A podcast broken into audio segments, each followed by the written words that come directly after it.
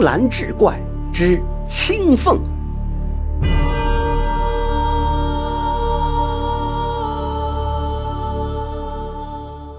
山西太原徐家原是官宦世家，宅院宽阔，气势宏大。后来家世衰落，接连成片的楼房瓦舍也大多空废，于是发生了许多奇怪之事。屋门总是自开自关，家人常在半夜惊醒呼喊。徐家房主对此很是担忧，便搬到别墅去住，只留下一位老翁看门。从此，宅院更加荒凉败落，有时还能听到里面说笑、唱歌、吹奏乐器之声。徐家房主的侄子名叫徐去病，性格狂放不羁。他嘱咐看门的老翁，只要听见或看到异常，就跑去告知。晚上，老翁见楼上灯光闪烁，便去告知徐生。徐生要去看看是何物作怪。老翁劝阻，他也不听。这徐生原本便熟悉院内的房屋门户，就顺着曲折的路径进入院子。他登上楼房，不见异常。穿过此楼，再往后走，听见有轻微的说话声。偷偷看去，见两只巨大的蜡烛在燃烧着，照得四周通明，如同薄昼。一头戴儒冠的老翁朝南坐着，一位老妇坐他对面。两人都是四十多岁年纪，朝东坐着一个年轻人，约有二十来岁；右边坐着一女子，才刚刚十五六岁模样。酒菜摆了满满一桌，四人正围坐说笑。徐生突然走进房内，笑道：“有一不速之客来到。”里面的人大为惊慌，奔逃躲避。只有老翁起身喝道：“是谁闯进人家内室来？”徐生道：“此乃我家内室，却被你占了。美酒自己饮，还不邀请主人，岂不有点吝啬？”老翁细看他道：“你并非此处主人。”徐生道：“我乃狂生徐去病，主人之侄。”老翁致敬道：“哦，久仰大名，久仰大名。作揖，请入座。喊家人撤换酒肴。”徐生不让他换。老翁就亲自为徐生斟酒。徐生说：“我们乃是老世交，刚才酒席上之人无需回避，不妨请他们出来一起喝酒。”老翁喊道：“笑儿！”很快，一年轻人从外面进来。老翁对徐生道：“此乃我儿。”笑儿行了个拱手礼，便坐下。徐生大致问了一下他们的家族姓氏。老翁道：“我叫义军。”姓胡，徐生一向豪爽，谈笑风生，笑儿也很超脱，不同凡俗。两人倾怀畅谈，意气相投，非常的高兴。徐生二十一岁，比笑儿大两岁，便称他为弟。胡翁说道：“听说您家祖父曾编纂过一部《涂山外传》，您可知否？”徐生答道：“知道。”胡翁说：“我乃涂山氏后裔。”自唐朝以后，家谱世系我仍记得，五代以上的却已失传，望公子指教。徐生便大致叙述了涂山女嫁给大禹，并助其治水之功劳。言谈中丽词妙语，犹如泉涌。胡翁听了大喜，对笑儿说：“今天有幸听了以前从未听到过之事，公子也不是外人，可请你母亲和青凤一起来听。”好让他们知道我们祖宗之功德。笑儿便走到帐幔里面。很快，老妇带着女子出来了。徐生仔细看去，那女子柔弱的身姿现出万般娇态，美丽的眼睛流露出聪慧的神色。人间再也找不出比她更漂亮的女子了。胡翁指着妇人说道：“此乃我老妻。”又指着女子说道：“此乃青凤，我侄女。”很是聪明，所见所闻总是牢记不忘，因此叫她让她来听听这些事。徐生叙述完了，又喝酒，两眼却一直盯着青凤，是目不暇接。青凤察觉到，便低下了头。徐生暗中用脚去碰青凤的脚，那青凤忙把脚往后退缩，但脸上也并无怒色。徐生是神摇异动，控制不住自己，拍案大声说道：“若得像青凤如此之妻子，南面为王也不去换。”妇人见他渐醉越狂，便急忙和青凤一同起身，撩开帷幔而去。徐生很失望，便辞别胡翁出来，但心中常常挂念青凤，时刻不忘。到了夜里，徐生又登上楼去，里面兰麝芳香仍存，凝神等待了一夜，却始终寂静无声，便回家与妻子商议。想把家搬到楼上去住，盼望他能再见到青凤。妻子不答应，徐生便自己前去住在楼下读书。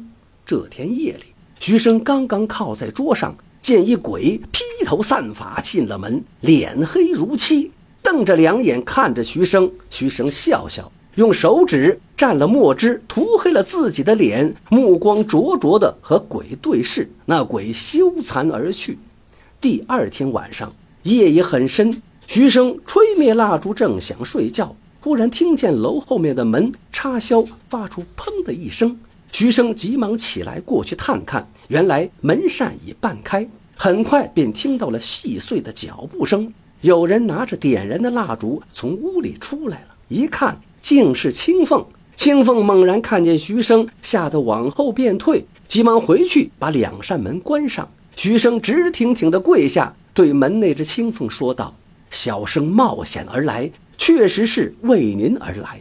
幸好此处无人，您能让我握一下手，我便死而无憾了。”青凤远远隔着门说道：“您对我情深意挚，我岂能不知？只是叔父管束严格，我不敢答应您的要求。”徐生苦苦哀求道。我现在也不敢再有和您握手之奢望，只想见您一面便已知足。青凤似乎同意了，他开门出来，抓着徐生的胳膊拉他起身。徐生喜出望外，两人携手到了楼下。徐生把青凤抱起，放在自己膝上。青凤说道：“幸好有缘分，过了今夜，就是再相思也无用了。”徐生忙问为何，青凤答道。叔父畏惧您太狂，故变成厉鬼来吓您，您却纹丝不动。现在他已另觅别处，全家人都搬东西到新居去了，我留下来看守，明日就走。说完就想离去，说道：“恐叔叔回来。”徐生硬是不让他走，想和他亲近。正在相持不下之际，胡翁悄然进入，青凤又羞又怕，无地自容，低头倚在床上。手捻衣带，不说话。胡翁怒道：“贱丫头，辱我门户，再不快走，就用鞭子抽你！”青凤低头，急忙离去。胡翁也跟了出去。徐生尾随在后，听见胡翁不住的怒骂，又听见青凤嘤嘤的抽泣。徐生是心如刀割，大声道：“罪在小生，与青凤何干？倘若饶了青凤，我任你刀砍斧剁，小生甘愿承受。”但过了很长时间，毫无动静，徐生这才回去睡觉。从此以后，宅院里再无出现过怪异声音。徐生的叔叔听说后，认为他不同寻常，愿意把房子卖给他，价格也不做计较。徐生很乐意，便把家人都搬了过来，住了一年多。徐生觉得非常舒适，但一刻也没忘记青凤。正巧清明上坟回来。徐生见有两只小狐狸被一只大狗追撵，一只钻进荒草中逃窜，另一只惊慌失措，沿路奔跑。看见徐生，便依依不舍地哀啼着，很温顺地俯首垂耳，好似求他救援。徐生见其可怜，便解开衣襟，把他提起抱回家中，关上门，把他放在床上，一看，竟瞬间变成了青凤。徐生大喜，赶忙慰问。青凤说道：“刚才和丫鬟在外游玩，遭此大难。若不是郎君相救，我必葬身那狗腹无疑。望您不要因为我不是人类而厌恶我。”徐生说道：“我天天思念于你，真是魂绕梦想。现在见到你如获至宝，怎会厌恶？”清凤说道：“这也是天数，不是因为遭此大难，怎能跟随于您呢？”实在是太幸运了，丫鬟也一定以为我已经死了。这样正好可以和您终生厮守。徐生大喜，便整理好另一间屋，让青凤住下。过了两年多，一天夜里，徐生正在读书，笑儿忽然进来。徐生放下书卷，惊讶地问他：“笑儿跪在地上，悲伤地说：‘家父将遭劫难，非您不能拯救。他本想亲自来求您，又怕您不愿见他，所以只好让我来了。’徐生问是何事，笑儿说：‘您认识莫三郎吗？’徐生道：‘他乃我同窗学友。’小儿说道：‘明日他将经过您的门前。’”倘若他携带着猎来之狐，希望您能把他要过来留下。徐生道：“那一年楼下的羞辱，我至今耿耿于怀。他的事我不想过问。若非要我效微劳，那必须让青凤来求不可。”笑儿落泪道：“凤妹已经死于荒野三年了。”徐生气愤地用袖子一拂道：“既如此，那怨恨就更加深了。”说完，拿起书卷，高声朗读，再也不去理他。笑儿从地上爬起，失声痛哭，用衣袖掩着脸而去。徐生到了青凤之处，把事情告知。青凤大惊失色，道：“你究竟救不救他？”徐生说：“救，肯定是要救。刚才之所以没答应，是想报复一下他以前的蛮横罢了。”青凤这才高兴道。我小时候就失去父母，依靠叔父才长大。过去虽受他的责罚，按照家规也应如此。徐生说道：“确实如此，只是使人不耿耿于怀罢了。假若你那次真死，我绝不会救他。”清风笑道：“郎君心可真狠呐！”第二天，莫三郎果然经过，他骑着胸带赤金之骏马，配着绣有猛虎之弓套。侍从众多，很有声势。徐生出门迎接他，见他猎获之禽兽甚多，其中有一黑狐，伤口流出之血，把皮毛都已经染红。用手摸了摸，还有些温气。徐徐生便假托自己之皮衣已破，请求要此狐狸的皮来补缀。莫三郎很慷慨地解下相赠。徐生把狐狸交给青凤，这才去与客人欢饮。客人离去后。青凤把狐狸抱在怀里，暖了三天，他才苏醒过来。一转身就变成了狐翁。